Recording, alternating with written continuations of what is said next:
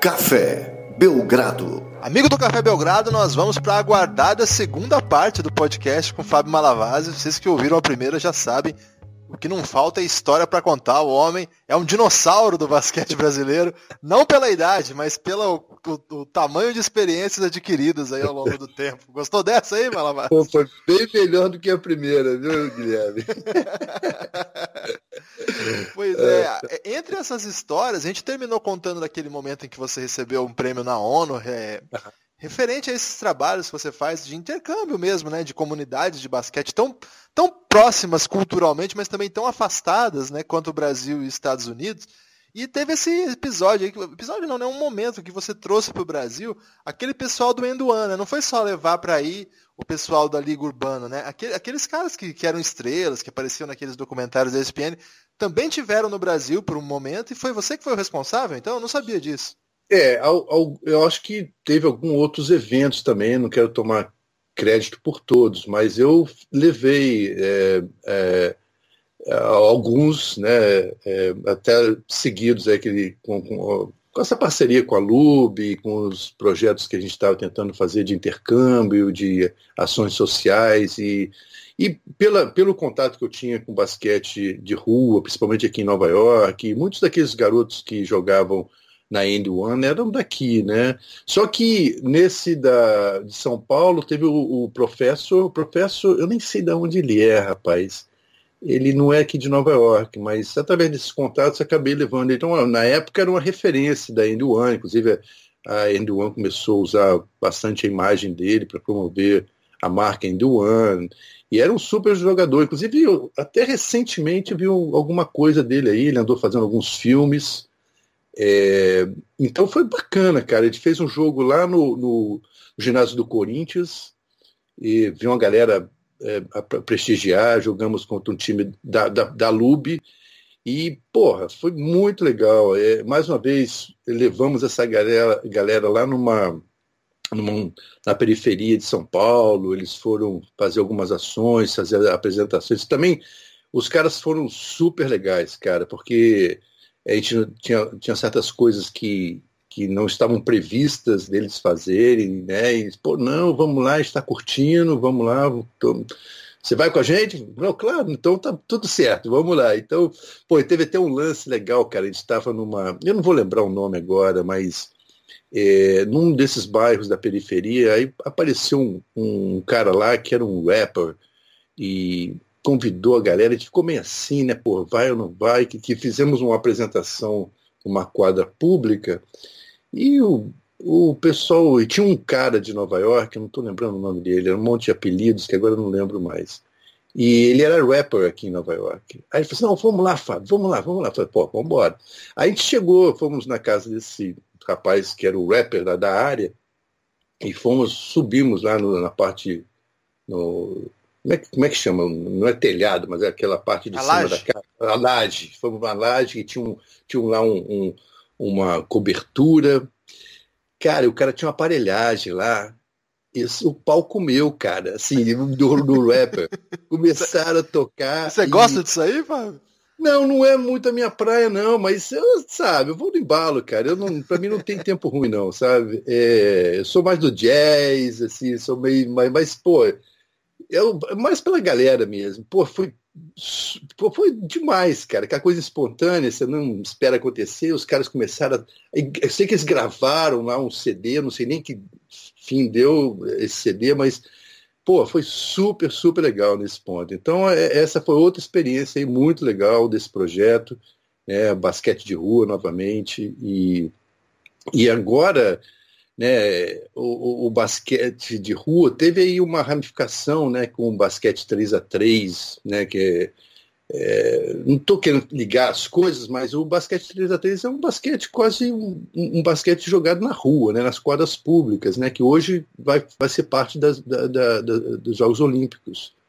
Então, é, inclusive, esse garoto, o Leandro Lima, que Dá uma, até uma pesquisada nele, cara, Leandro, Leandro Discreto. O Leandro, cara, é uma história fantástica desse garoto. Ele, ele jogou, veio, veio nesse projeto aqui, né, de jogar basquete de rua, inclusive jogou no Flamengo, mas é da Rocinha, está sempre é, ligado às, às ações lá na Rocinha, tentando ajudar o pessoal.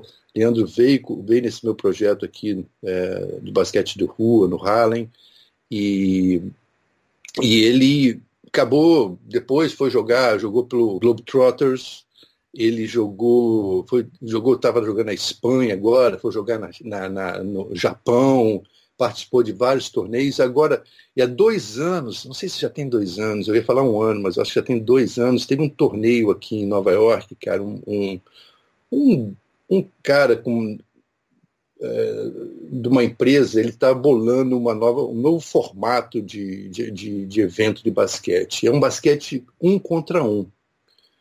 E, cara, sensacional. O cara alugou um, um clube, né, de clube de dança, essas coisas assim, né?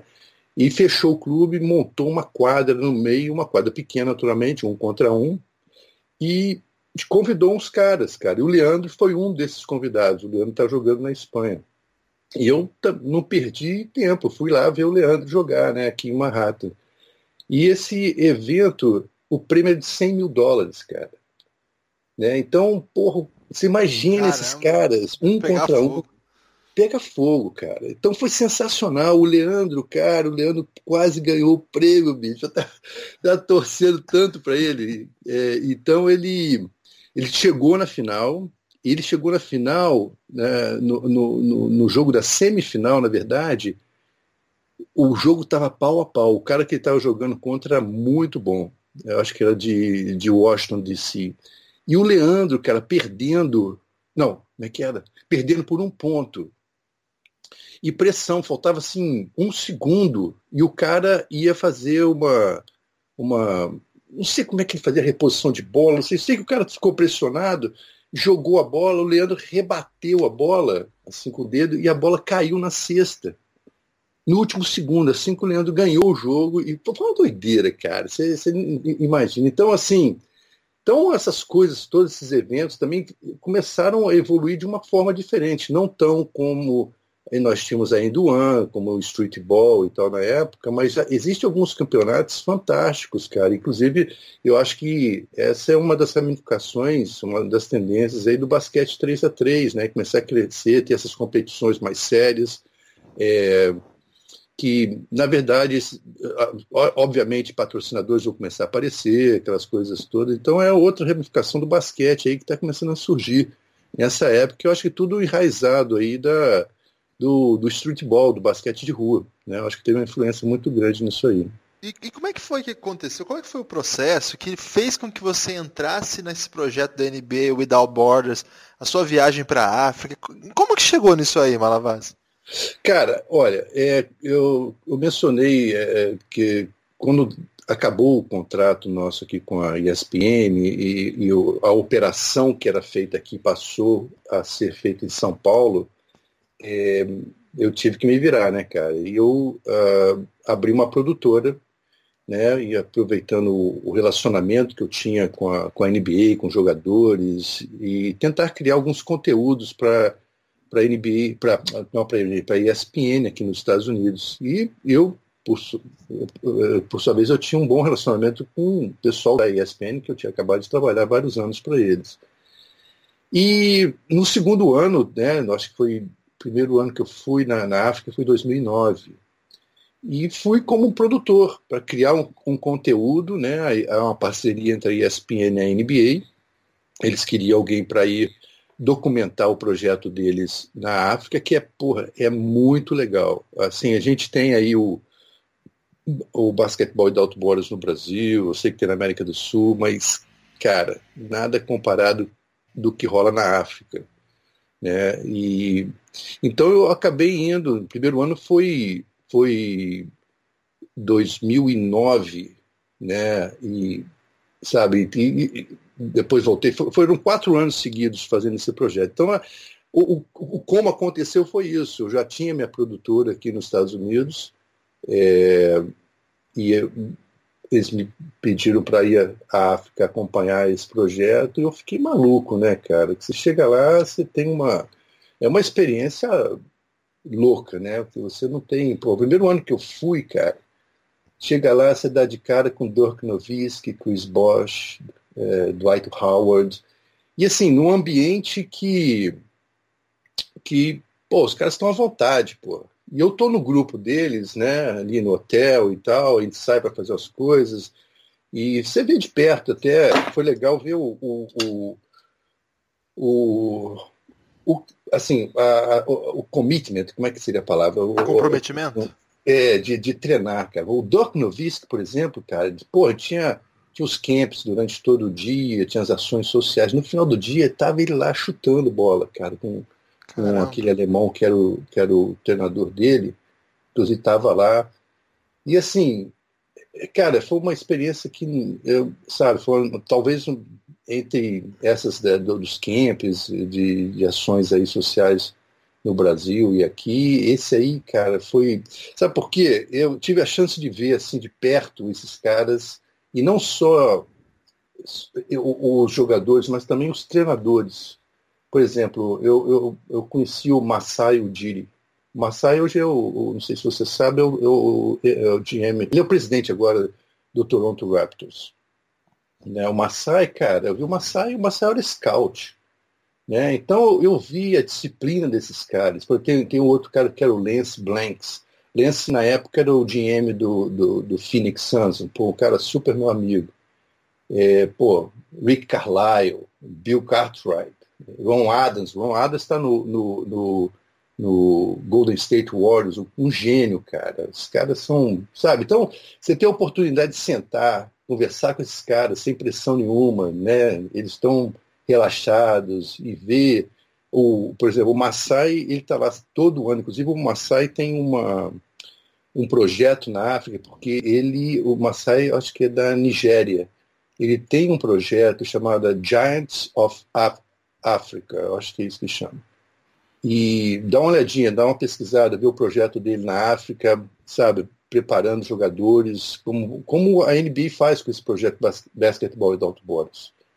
Então, e hoje a NBA criou, inclusive, escolas, né? Eles estão fazendo projetos, como tem na, na Austrália. Né? A Austrália tem aquele projeto, que eu não vou lembrar o nome agora, que é bancado pelo governo australiano. É o, o Instituto, né? O Instituto, o instituto deles lá. Então, eu acho que... A, a IS, NBA, acho que é. A IS, tem razão, é isso aí, por aí mesmo. E a NBA hoje tem, tem, tem no México agora, tem uma, uma, uma eu não sei como é que eles estão chamando, mas é tipo uma escola, o garoto vai para lá, estuda, e me parece que o Walter Roese está lá no México com a, com, nessa escola. Isso. Tem dois brasileiros nesse primeiro grupo que eles formaram, tem dois meninos brasileiros. Ah, é? Então.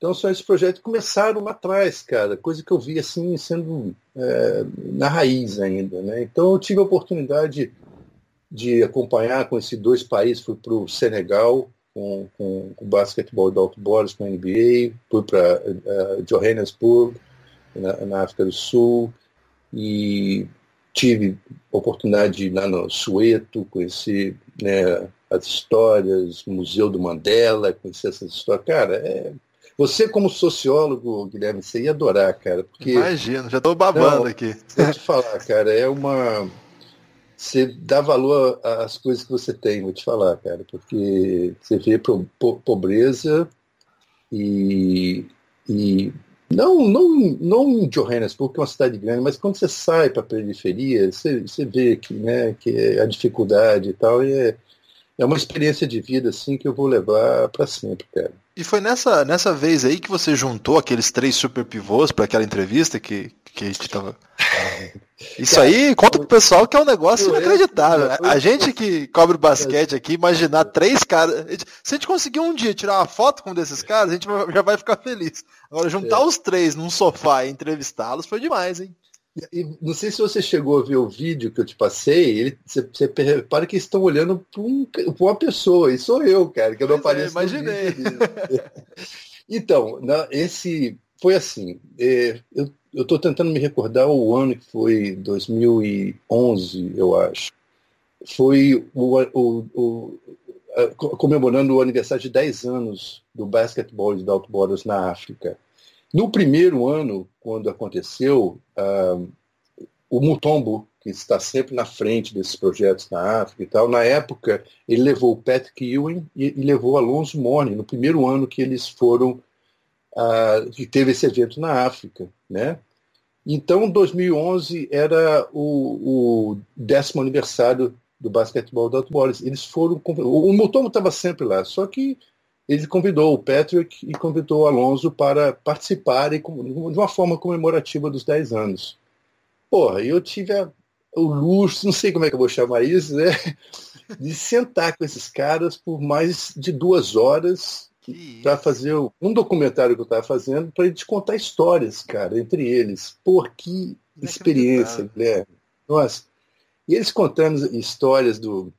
Uma das mais engraçadas é quando o, o, o, o Patrick falando sobre o Mutombo, né? Elogiando o Mutombo, mas ele falou assim, pois é, primeira vez que eu conheci o Mutombo, eu não entendi uma palavra que ele falava. aí isso vira, aí todo mundo ri, né? Os três, um sacaneando. Porque tem, vale a pena lembrar que eles jogaram para a mesma universidade, pela Georgetown. Né? Foram jogadores formados pelo, pelo, pelo, pelo, né? pelo Georgetown e, né? e são amigos até hoje. Né? O, o filho do Alonso Mon, inclusive, estava lá é, o Patrick Ewing é padrinho deles. Então os caras têm um relacionamento de família mesmo. Então, porra, aí começou a sacanagem, assim, os caras relaxaram, começaram a contar. Então, ele, uma das histórias que o, o Patrick foi de um treino da Georgetown, logo, logo que o, que o Mutombo tinha chegado para treinar para Georgetown e tal. Aí o estava conversando com um treinador que era o Thompson, né? Aí ele falou, coach, o Patrick me perguntando, coach, por que, que esse cara tá mancando desse jeito? Aí ele falou, Patrick, eu não sei o que está acontecendo, a gente nem estava tá, bem antes do, do, do, do, treino e não, não sei que ele está. Por que, que ele está mancando?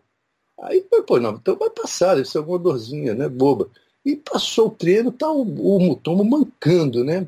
Aí ele, pô, para esse negócio aí, pô, vou tirar o tênis dele. Cara, o pé do Mutombo, acho que é um negócio assim, tipo 19 o tamanho do pé dele. E deram um tênis 16 ou 17 para ele. O cara tava com Quanto dia... que é isso no, no Brasil? Não sei, cara. eu tipo 60? Números, eu não sei, mas é um negócio assim, absurdo. Me deram um número, assim, dois números menores, menor do que o, o, o tênis dele. Aí o Pérez falou assim, pois é, na hora que ele tirou a, o tênis dele, aquele dedão dele, e ele gesticulando com a mão assim, abriu igual uma flor. Ah, ali do, do, Então, assim, contando aqui, talvez não seja tão engraçado, mas os caras, né, ali rindo, é, um sacaneando o outro. Então, porra, foi, foi super legal, cara, essa entrevista. Foi uma, uma das boas entrevistas que eu fiz. Né? Isso virou um documentário? Isso é parte de um, um, um, na verdade é um documento, um show documentário com formato de documentário, né, que passou na ESPN. É, eu não sei se passou no Brasil, mas é, foi feito aqui, foi feito pro, né, com, o, o, o, título era Basketball Without Borders, uh, o ano, no caso, acho que é 2011, e, e eu não sei se passou aqui nos Estados Unidos, eu sei que passou na, na, na, Austrália, passou no Caribe, eu não sei se passou no Brasil. Provavelmente, eu, não sei. Mas eu tenho um link aí, eu não sei se eu já te passei. Você pode assistir o, o, o show. É, um, é ah. é 30 minutos, é super legal, cara. Então quem estiver ouvindo aí, eu vou disponibilizar junto com esse com essa segunda parte do podcast o link para que quem quiser ver também, né, puder ter acesso. Vale a pena. Porque, pô, só história boa. Essa foi, assim, a, a momento mais, digamos. Ah, ah que você se sentiu que... privilegiado, assim? Ah, eu. Cara, eu, assim, eu sempre me senti privilegiado já de estar lá no, no, no nesse projeto. É, não como parte oficial da NBA, mas eu estava como um, um, produtor fazendo um documentário, mas tá ali junto, cara. Os caras no, no, segundo ano já, sabe, o pessoal da, da NBA já, eu não precisava aqui. No primeiro ano tem aquela coisa, né? Você tem que falar com, com Public Relations para pegar entrevista. Eu fiz um, um negócio com o Dirk Nowitzki, tinha que pedir para o cara, o PR lá, fazer o contato para Não, mesmo estando ali, mas tem aquela, aquela, aquela rotina deles, tem que passar, tem que oficializar e tal. No segundo ano, não, cara. No segundo ano eu chegar, pô, chega aqui, nego, ah, é o Fábio, tá beleza, tá tranquilo, pode ir. Entendeu? Então, no, no decorrer dos anos, ficou super legal o relacionamento com os caras. É, eu fiz um, uma. Tem um, cara, de 99, teve um, um Dwight Howard.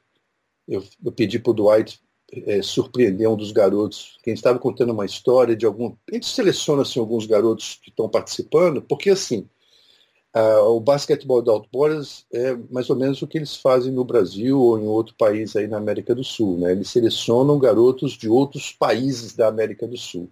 Lá na África é a mesma coisa. São 60 atletas de vários países do continente africano.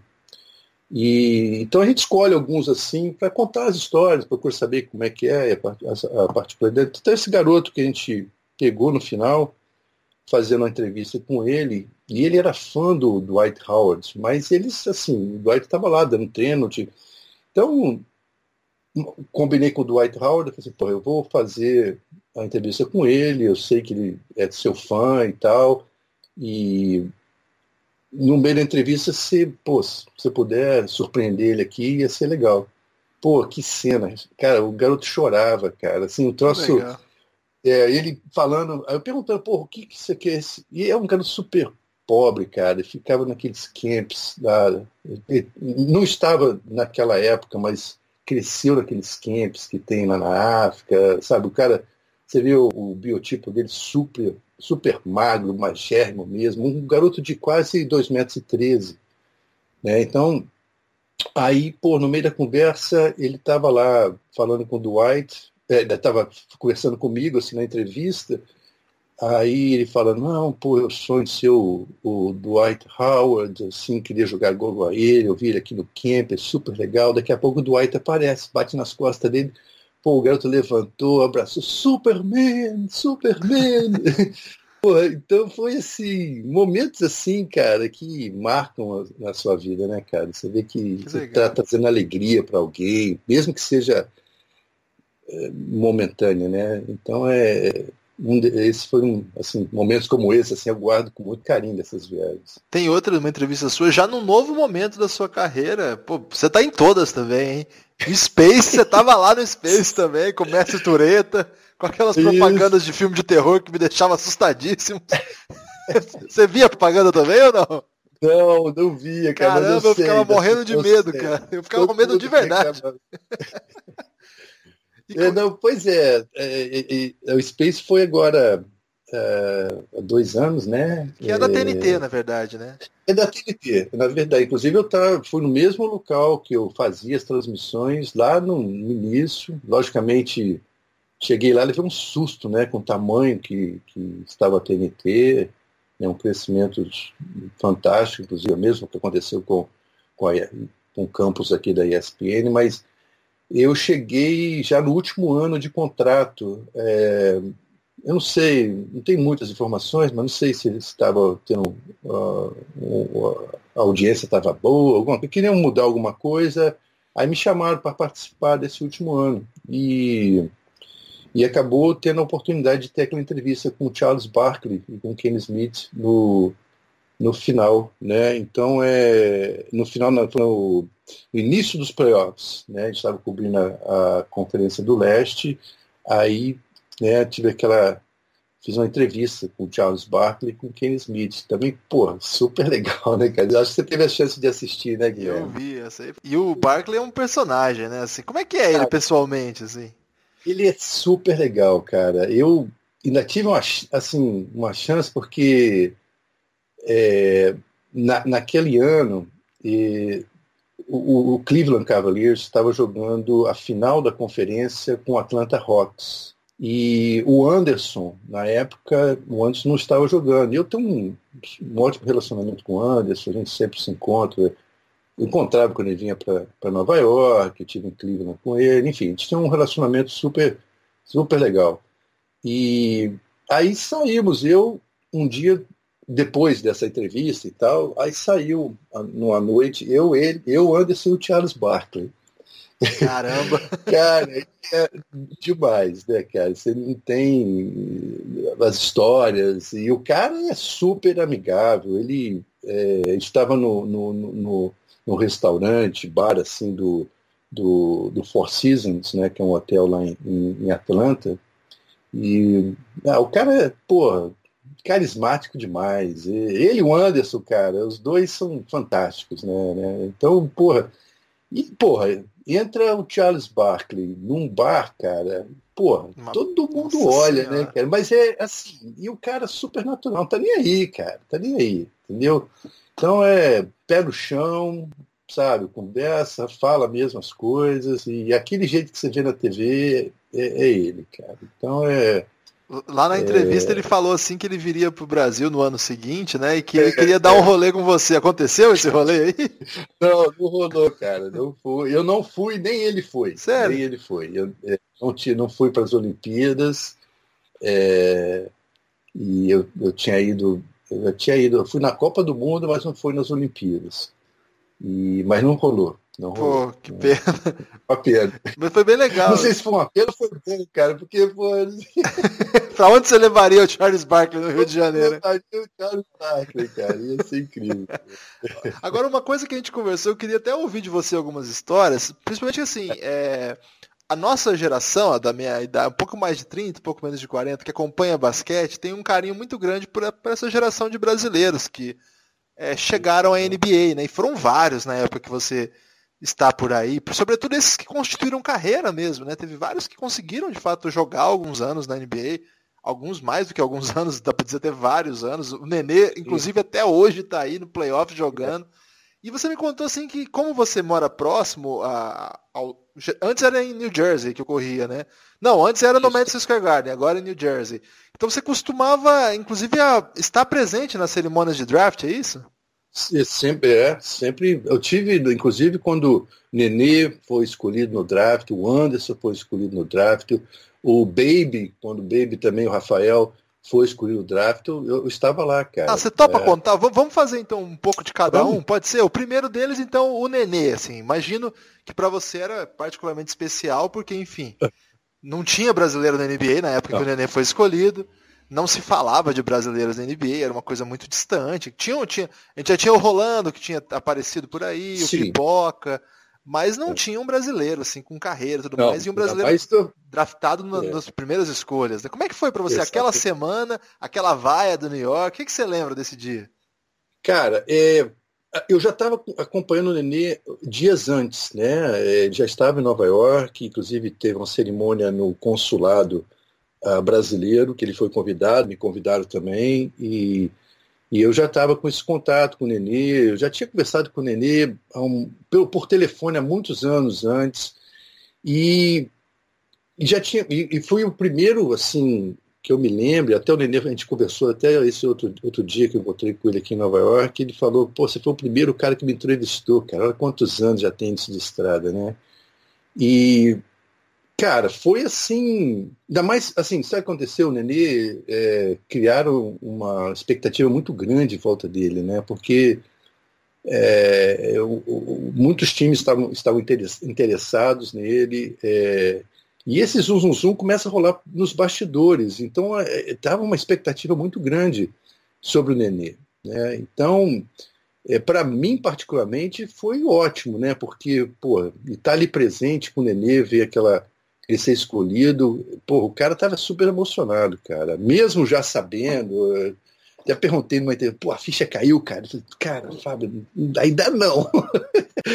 ainda não. E, enfim, cara, foi, foi, foi um marco, né? E, e que carreira brilhante o Nenê teve, né? É, eu acho que hoje, por exemplo, estou torcendo o Houston por causa do Nenê. É, eu acho que tem boas chances de conseguir o título. Eu acho que ele teve uma carreira maravilhosa e, e, super profissional, teve altos e baixos, porra, no início da carreira dele, vários problemas com uh, a gente, problema de saúde, e assim, até fiquei um pouco chateado quando ele foi vaiado aí no Brasil, quando uh, ele estava jogando, Ele foi com quem aí? Foi, foi com o Tim É, foi na, esse, esse dia eu até tava no ginásio. Foi lá na pois no é, Rio, né? Caramba. Wizards e Bulls, né? Foi o, Wizards, aquele jogo exato. de pré-temporada que tem no Brasil, né? Exatamente, é.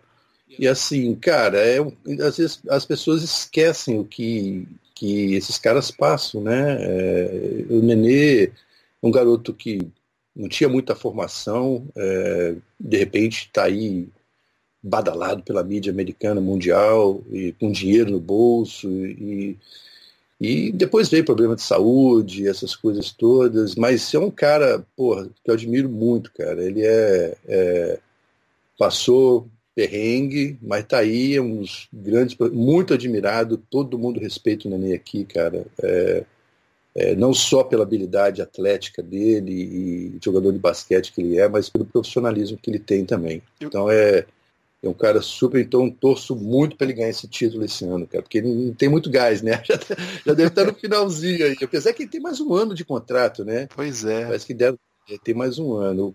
E aí no draft de 2004, a gente tem dois brasileiros, o Baby na escolha 8, que foi uma coisa assim que hoje parece absurdo, porque ele não teve uma, uma carreira brilhante, mas ele vinha de, de uma temporada no, no, na Universitário alucinante, assim, jogou demais no Universitário. Foi uma escolha assim que fez sentido para a época, embora hoje a gente olhe e ache que é um absurdo. E do outro lado, o Varejão, né? O Varejão que vinha do Barcelona, era aquilo que eles consideram assim um prospect internacional. E pô, foi a primeira escolha do segundo round. Você tava com o Varejão é. nesse dia? Cara, não, eu inclusive, é, agora você falando, tá, tá, eu lembrei que eu, eu, eu estava também é, pelo telefone com a ESPN Brasil. E quando o Baby foi escolhido, eu me chamaram rapidamente para entrar. Como é que foi aí o Baby? Eu falei, e o pessoal já com aquela coisa, que bom, é uma surpresa e tal.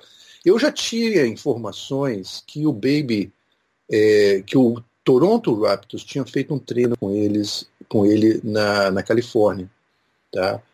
Então o, o Toronto é, já estava de olho nele. É como você colocou, ele foi muito bem no basquete universitário, um cara grande. Naquela época ainda tinha o, o, o small ball ainda não era tão usado pelas as equipes, né? O Baby era um cara grandão, poderia se impor dentro do garrafão. E aí, quando os caras receberam me chamaram, eu falei, acho que até foi o João Palomino, cara. O João, ah, que surpresa! Aí eu falei, pô, não foi tanta surpresa, não. não sei nem se o João gostou muito dessa história, mas eu tinha informações que o Toronto estava treinando já com ele, mas realmente foi uma surpresa pelo, pelo, por ter sido escolhido, se não me engano, no sétimo lugar. Oito, foi oito. Eu, foi oito, né? Isso. Tão baixo, né, cara? Então é é, realmente, nesse sentido, foi super. Mas eu acho que o, o, o, Toronto não quis deixar passar a oportunidade, porque ele tinha ido, como você colocou, já tinha, ele tinha ido muito bem no universitário, né? É um cara grandão, dominante, principalmente no basquete universitário, mas não teve o mesmo rendimento que ele teve no, na NBA. Né? Então a carreira dele na NBA acabou sendo curta, ele foi até trocado, se eu não, se eu me recordo corretamente, ele foi, depois foi para o Utah Jazz, isso, né? isso. que era onde ele na região que ele tinha ido para a universidade. E teve o Anderson, né, cara? E eu já, já estava até alguns dias com o Anderson é, no, antes do draft, né?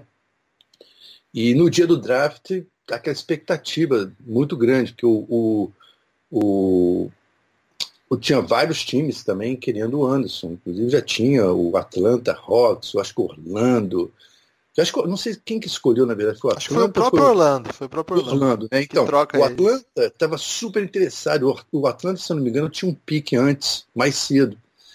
E, pô, tava eu, o Anderson, uh, aguardando, tava o, o, o, o, agente dele na época, o. O Mafia?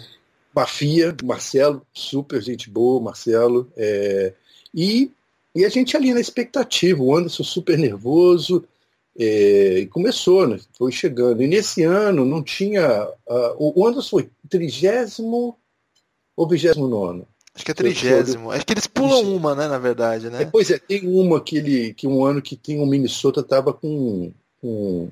Quer dizer, o Anderson, na verdade, foi, foi tecnicamente na segunda rodada. Isso né, porque o Minnesota tinha uma penalidade que esse era o último ano que eles iam ficar sem escolha na primeira rodada do, do, do draft. Pô, aí de repente, o Anderson já contou essa, história aí, de repente o, o cameraman chega no final, no 27, 28, aí começa o, o cara da, da TV né, com a câmera já chegar perto da gente. Né? E, pô, uma fia, porra, Anderson, é agora, é você. Daqui a pouco ele canta o nome do Vojovic que estava atrás da gente, sentado na, da, da, fila de trás, cara. Porra, que ela foi assim, cara. Hoje, você, eu já ouvi o Anderson contando essa história aí, é, né, de uma forma é, é, é, quase cômica, né? Porque, pô, aquela ansiedade de, de. Você imagina, o cara ali, né? esperando ser, porque muda tudo, né? Porque tem primeira rodada, você tem uma garantia de contrato, tem, tem vários detalhes aí que a gente às vezes esquece, né? E então esse foi uma da, das histórias do, do draft que, que, eu, que eu tive que eu pude presenciar, né? Então é mas os outros, por exemplo, o Raulzinho, no, no, no, o, o Raul acho que não chegou nem a vir aqui, né? O Cristiano Feliz também. É, o Thiago já estava draftado pelo, pelo San Antônio, né? Ele não veio logo no, no início por questão, questão, questões contratuais, ele acabou vindo depois, mas então eu tenho. E tem outros drafts que eu fui, mesmo sem brasileiro, né? Você, você presencia algumas coisas assim, né? É, é, né que, que acabam. Né, você vendo o cara depois lá na quadra, jogando, fazendo. É, você vê o cara de, de cara, né? Saindo, começando, garoto ainda, né? Então é super, é legal, cara. Acho que é uma experiência que vale a pena. Ô, Fábio, reta final agora no nosso podcast, eu quero falar dessas... Chega, né, cara? Que a gente vai tomar conta disso. É, é, nós vamos conquistar o mundo ainda. É, é, eu quero que você conte dessa sua última, último projeto aí, de voltar a ter contato com o público brasileiro, que foi nessa temporada, né, com a, o projeto da Vivo. Na verdade, assim, esse ano, é, pela primeira vez, não sei se é a primeira vez, posso estar sendo injusto, mas dos anos que eu acompanho o basquete, talvez tenha sido o momento em que a NBA mais se empenhou em divulgar esse League Pass, que para mim é, a, é, a, é sei lá, a nona maravilha do mundo. Assim. Ah, não tem nada sim. melhor do que o League Pass. Assim. Sem League Pass eu não sei como seria a minha vida. Aliás, quando não tem League Pass, é, eu sou muito mais produtivo, faço muito mais coisa. Porque, enfim, é basquete todo dia, toda hora, várias horas, né? Vai, começa da, às nove, vai até três da manhã, dependendo do fuso horário, né? É um negócio. Eu sei exatamente o que você está falando. Né? e assim, nesse ano a NBA se empenhou muito em divulgar para o Brasil, para vender mais pacotes, fez vários acessos. A Vivo entrou como parceira, conseguindo preços bem abaixo assim do, do mercado mesmo. Eu, eu, eu assino o League Pass desde, porque assim, a gente é fanático, né? E Sim, era difícil, porque eu pagava em dólar, né? Então era uma paulada. Que você, então, uhum. E assim, na equiparação ficava muito difícil acompanhar, mas só quem é mais fã, e aos poucos a NBA foi conseguindo. Essa parceria com a Vivo permitiu que o acesso ficava assim, bem mais barato do que, uhum. do que a média e tudo mais. E a novidade, agora sim, uma novidade mesmo desse ano, foi a presença. Primeiro, eles também disponibilizam a narração dos jogos que acontecem por TVs brasileiras, né? Isso já vem, acho que, de uns dois ou três anos para cá. Então, por exemplo, você passa na ESPN, o jogo também tem disponível o áudio pela narração da ESPN, ou no caso do Sport TV também. E, além disso, uma narração exclusiva da Vivo, e com você. Pois é, cara. É, não, pô, foi super bem-vinda essa oportunidade, né? É, assim, é, é um, um, projeto novo para mim também. Eu acho que é super legal. Eu acho que a NBA está engajada em, em divulgar o, o, a NBA aí no Brasil. E eu acho que é, a melhor forma é né, ter, dar, criar o acesso, né? Porque mesmo né, tendo jogos na ESPN, na, na, Sport TV, né, continua um grande número sem acesso a, a cabo no Brasil. A gente vive no, né, no caso aí, você está está no, no, sul, né, tem São Paulo, no Rio, as pessoas nos grandes centros acham isso normal, mas como você sai um pouquinho, não é por aí, né? Então eu acho que você tem que criar meios para popularizar o, o, esporte, né? E eu acho que isso, de uma certa forma, acho que o mais importante, além disso tudo, Guilherme, é que ajuda o basquete brasileiro, cara. Eu acho que está crescendo junto, né? Tá, tá, a NBA crescendo no Brasil ao lado da, do basquete brasileiro. Então, acho que é, é, é super legal um, só aproveitando o gancho aqui, né, assim, até que a, NBA, né, a gente já falou desses projetos que eu participei na África e tudo mais, essa, essa parte de inclusão social é, é uma coisa muito legal da NBA, né? ou seja, com projetos sociais, ou seja, com acesso. Lógico que eles querem também né, ter um lucro, né, mas eu acho que quanto mais, mais barato fica, né, mais se popularizar. Então, e essa inclusão social é, é uma coisa super, super legal, que eu, que eu acho que é, vale a pena destacar, né? Até, sei lá, é, na própria NBA. Eu estava outro dia no. Fui encontrar, fui ver o jogo do, do Cristiano Feliz. Aí cheguei antes do jogo, vou lá, falo com o Cristiano, e, porra, tem um treinador da, do Chicago Bulls, né? O, o, o Cristiano tinha falado, ah, esse cara foi meu treinador do, no, na G-League, né? Que também é outra coisa super legal que está acontecendo agora. E aí fui conversar com ele, o Nate, Nate Lawrence. Porra, cara, o cara tem metade de um braço. Ele é treinador, assistente técnico do Chicago Bulls, passando a bola para os caras. Você vê hoje é, o, a Beck Hammond, tem uma mulher. Então, essas, a Doris Burke, que é comentarista agora, teve, ah, na minha época da TNT, tinha Cheryl, Miller, a Ann Myers, mulheres participando. Então, essa inclusão social é, é, super legal. Então, eu acho que essa parte aí da divulgação do, da League Pass, não, logicamente, né, não vou ser ingênuo de não achar que tenha é, quer divulgar para ter um rendimento maior, lógico, né, mas acho que isso aí gera outros benefícios, né, é, popularizando o jogo, popularizando uh, os brasileiros que estão aí na NBA, e isso, criando-se esse, esse, esse bolo começando a aquecer, é, conhecendo a NBA, porque eu, acompanho essa, essa trajetória da NBA para a América Latina desde 94, cara, quando eles abriram o primeiro escritório na, em Miami, não era nem aqui em Nova York, tinha um escritório em Nova York, tinha um escritório pequeno da NBA Latina na, em Miami. Então eu acompanhei todo esse crescimento, sabendo como eles operam, eles vão gerar outras ações sociais, outro, uh, camps para garotada. Então, acho que isso tudo aí, né, a gente está falando de, de, narração, de, de League Pass, essas coisas, mas isso é tudo parte de um grande projeto, cara. E a Vivo abraçou esse projeto aí agora, que para mim foi ótimo, né? né poder, poder, poder participar novamente, né? Apesar de eu fazer o jogo sozinho, foi um é, Como é que é isso, hein, rapaz? Cara, é, é, não, não é o ideal, né? Não vamos, vou também botar. Pô, deve cereja gastar uma energia sinistra. Pois né? é, cara. É, é, é, um desgaste, né? Eu me preparo muito, cara, porque é, é eu sou assim, mas é que negócio, né, Guilherme? Você está narrando e comentando. Então, nem todo mundo né, é do agrado de todo mundo. Tudo bem, né? Mas eu tento passar o máximo de informações que eu posso. No modo geral, para o feedback que a gente teve foi legal, entendeu? A, a, inclusive a audiência foi boa. Teve um, um retorno assim, de números bacana, cara. Fiquei até assim surpreso.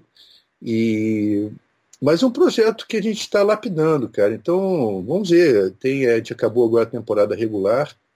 É, espero que a gente continue aí para a próxima temporada e, sabe, foi mais uma experiência aí para eu eventualmente contar no outro podcast. É, então, vamos ter vários, viu? Porque você tem muita história aí que eu tenho certeza que a gente nem conseguiu tocar. Eu queria é... que antes de a gente terminar, você só respondesse a pergunta do Lucas, que é o meu claro, parceiro aqui claro, de podcast. Uhum. E ele falou assim: pergunta para o Malavase se ele é Brooklyn Nets ou New York Knicks. Cara, eu sou New York Knicks, né? Mas vou te falar por que, que eu sou New York Knicks. Na verdade, quando eu vim para os Estados Unidos, eu era Boston Celtics. E porque na época que eu jogava, né, era aquela época do Lakers e Celtics, e eu sempre fui fã do Larry Bird, cara. Eu achava o Larry Bird sensacional. É, tem, pô, não sei se você sabe disso, o Larry Bird quando veio para o Celtics, é aquele cara, porra, humilde mesmo. E, e, então ele tinha a casa dele, ele cortava a grama dele. Né? Ele ia, montava naquele tratorzinho dele para cortar a grama. Então, porra, ficava cheio de gente para ir lá assistir o cara cortar a grama.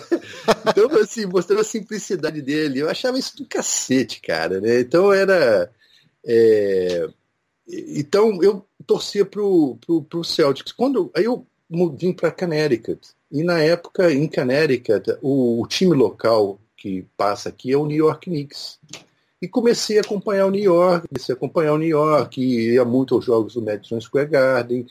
E, porra, e naquela época o Knicks era um super time, cara, e né, disputava de igual para igual para todo mundo, praticamente todo mundo batia de frente com o Chicago Bulls, mas era sensacional. E pô, comecei a acompanhar e passei a torcer pelo New York Knicks. Então, é só justificando aí por que, que eu sou com o New York. Hoje eu estou sofrendo, né?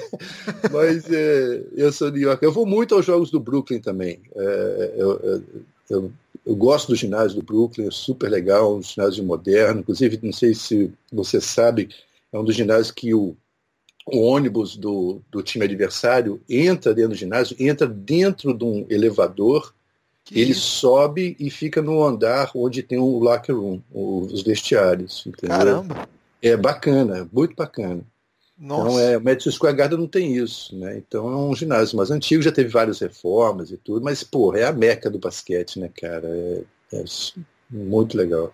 Ah, Fábio, obrigado mesmo. Eu sei que, pô, você separou um tempo importante aí do seu dia. Eu sei que está corrido. Aliás, a gente nem falou, você falou só rapidamente disso, mas você está gravando para NBA, jogos clássicos aí, né? Provavelmente vão Isso. estar disponíveis para o público brasileiro em breve. Eu sei que a rotina é bem intensa nisso aí, mas obrigado mesmo. A gente queria te ouvir no meio dos playoffs da, da NBA, né? Muita gente muito empolgada aí. É sempre legal contar histórias aí, porque, pô, é o que tem de mais fantástico no basquete, é essa liga. Claro que a gente gosta muito da Liga Europeia, a gente gosta muito do NBB, que tá cada dia melhor tudo mais.